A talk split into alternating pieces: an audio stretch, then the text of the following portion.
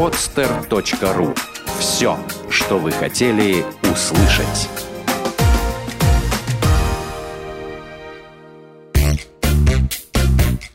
Занимательные крыжики. Бухгалтеры шутят. 12 призрачных мужчин. Эта история слегка мистическая. В нее можно не верить. Однако постарайтесь поверить на слово, она произошла на самом деле.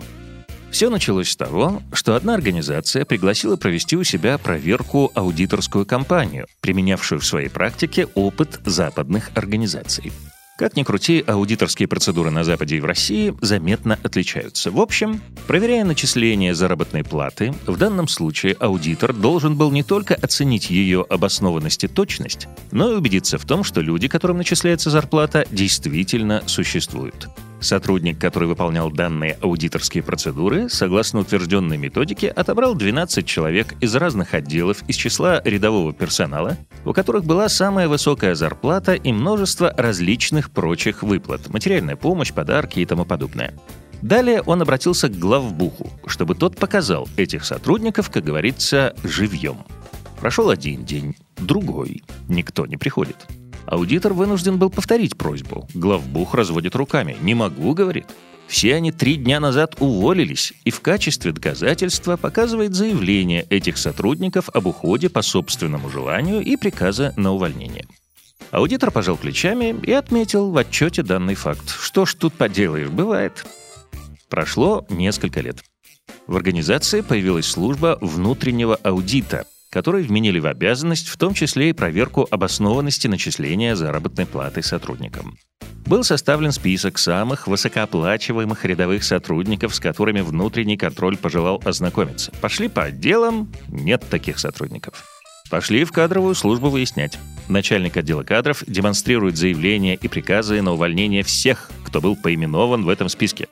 Проверяющим это показалось подозрительным. Попытались дознаться у коллег по работе. Бесполезно. Текучка в отделах была изрядная, люди даже толком друг с другом не успевали познакомиться.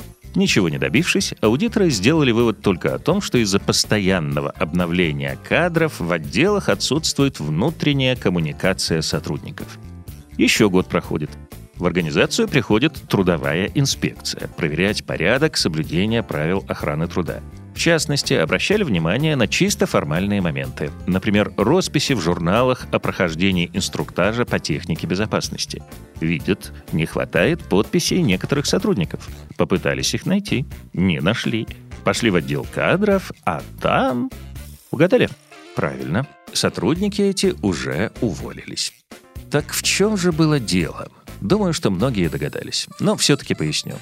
Небезызвестный Павел Иванович Чичиков, живший в первой половине XIX века, придумал гениальную схему – скупать у помещиков крестьян, которые в натуре уже были мертвы и лежали на кладбище, но числившихся по ревизской сказке как живые.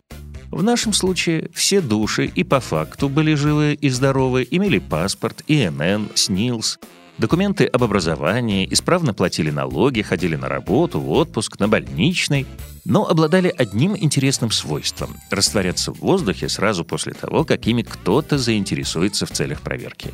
И материализоваться сразу после ее окончания.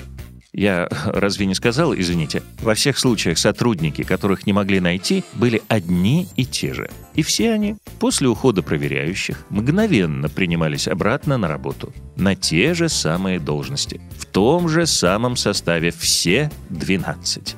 Гуляет ветер, порхает снег, идут 12 человек. Александр Блок, поэма «12». Вот такая история. Какая тут мораль? Получается, что годы идут, меняются общественно-экономические формации, а мертвые души по-прежнему в цене. Впрочем, нет, почему же они мертвые? Они живые, но призрачные. Автор этого текста – Кирилл Пляс. Делитесь и вы вашими историями на сайте петербургского правового портала ppt.ru. Лучшие истории будут озвучены. Сделано на podster.ru Скачать другие выпуски подкаста вы можете на podster.ru